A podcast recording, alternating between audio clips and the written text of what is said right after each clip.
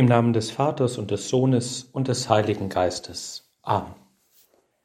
Mein Herr und mein Gott, ich glaube fest, dass du hier zugegen bist, dass du mich siehst, dass du mich hörst. Ich bete dich in tiefer Ehrfurcht an. Ich bitte dich um Verzeihung für meine Sünden und um die Gnade, diese Weile des Gebetes so zu halten, dass sie mir Frucht bringt. Maria, meine unbefleckte Mutter, Heiliger Josef, mein Vater und Herr, mein Schutzengel, bittet für mich.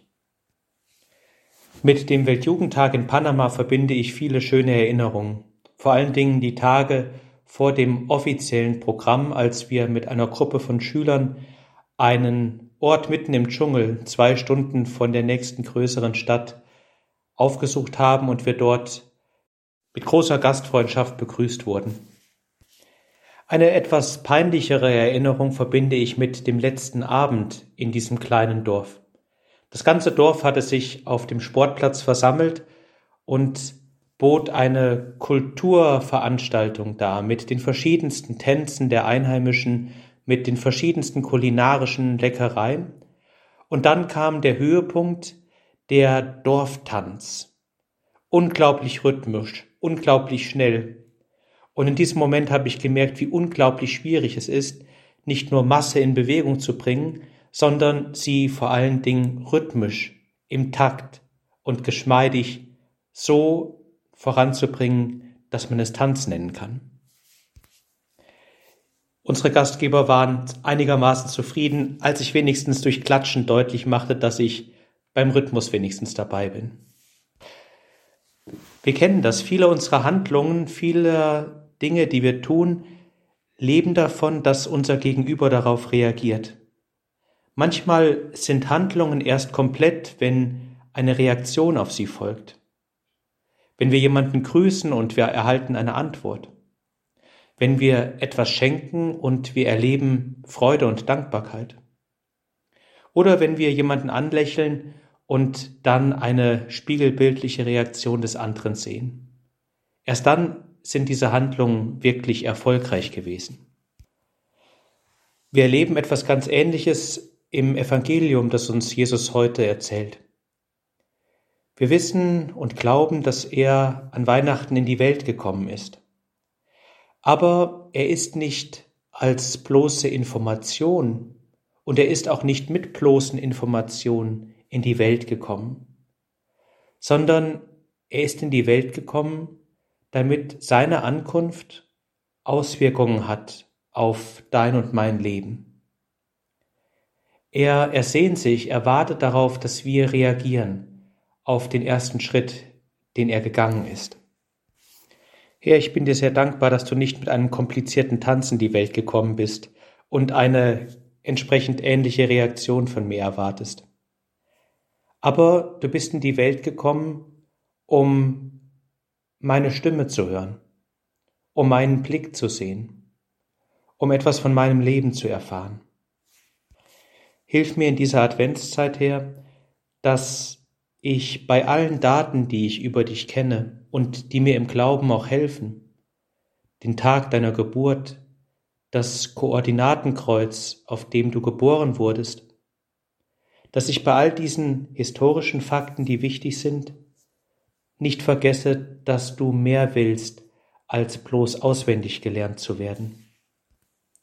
Du sehnst dich danach, dass ich dich begleite, dass ich dir hinterhergehe. Der amerikanische Fernsehprediger Idleman, der macht das sehr schön deutlich, wenn er Christen und andere Menschen unterscheidet und sagt, Echte Christen sind nicht bloß Fans von Jesus. Sie sind nicht bloße Bewunderer, sondern sie sind echte Follower. Klar, wir wissen, dass Follower heute ziemlich leicht zu bekommen sind, dass das fast eher etwas Lockeres heute meint, aber Idleman meint etwas mit Follower, was im eigentlichen Sinn bedeutet, jemandem nachzugehen jemandem auf Schritt und Tritt zu folgen, in die Fußspuren dessen zu schlüpfen, dem ich hinterhergehe. Nicht bloß mit einem Knopfdruck, nicht bloß kündbar, sondern dass mein Weg mit dem Weg Jesu eine Verbindung eingeht. Herr, wir erleben im Evangelium, das du uns heute erzählst, dass Menschen sehr oft von außen auf dich schauen und auf dein Leben. Viele durchaus bewundernd und viele mit Staunen und mit großer Überraschung auf die Wunder schauen, die du getan hast. Sie aber nicht weitergehen. Manchmal erleben wir auch, dass Kritiker auf dein Leben schauen und von fern das Haar in der Suppe finden wollen.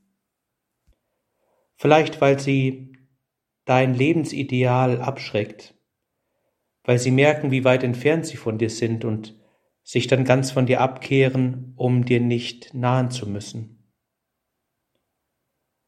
Vielleicht auch, weil du mit mancher Konvention brichst, manche Gewohnheit aufmischst und all die Gewohnheiten abklopfst auf das, was wirklich gut ist, was wirklich wahr ist und was echt ist. Und Herr, wir wissen, dass da, wo du in das Leben hineinkommst, du immer die Bequemlichkeit störst und uns aufmischst, uns wachrüttelst, um echte Menschen zu werden. Alfred Delp spricht im Advent von der großen Erschütterung. Die Erschütterung, die die ganze Welt durchrüttelt und auch unser eigenes Leben, aber eben nicht alles chaotisch zum Einsturz bringt, sondern die schaut und prüft, was fest und was Fundament ist. Und da, wo manches einstürzt im Leben, da sehen wir umso deutlicher das Fundament, das uns trägt. Herr, gib, dass wir Menschen sind, die uns anstecken lassen von deinen Worten, von deinem Lebensrhythmus.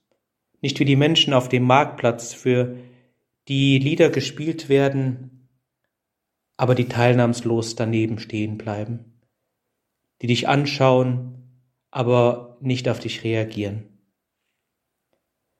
Gib uns, dass wir dir nachfolgen, dass wir diesen Advent, die verbleibenden Tage des Advents, nutzen, um dich nicht nur zu erwarten, als die Wiederholung eines historischen Ereignisses, sondern dass wir fest daran glauben, fest darauf bauen, dass du an diesem Weihnachtsfest in mein Leben neu hineinkommen willst, dort geboren werden willst. Das setzt voraus, dass wir bereit sind, dass unser Leben eine andere Richtung nehmen wird.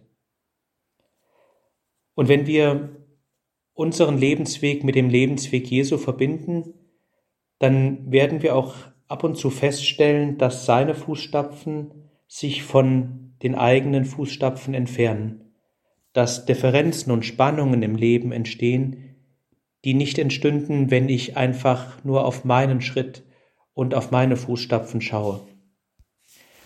Herr, gib uns vor allen Dingen die Gewissheit, dass du uns finden wirst. Es tut gut in diesen Tagen des Advents auf Maria zu schauen, den Moment, in dem sie erfahren hat, dass sie deine Mutter werden soll. Der Erzengel Gabriel findet sie in ihrem unbedeutenden Dorf, in ihrem durchschnittlichen Haus, bei ihrer durchschnittlichen Arbeit.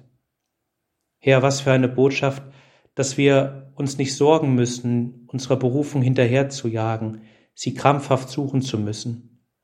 Die Botschaft des Advents ist auch, dass du deinen Engel sendest, der uns in Kontakt bringt mit der Berufung, die uns einzigartig macht.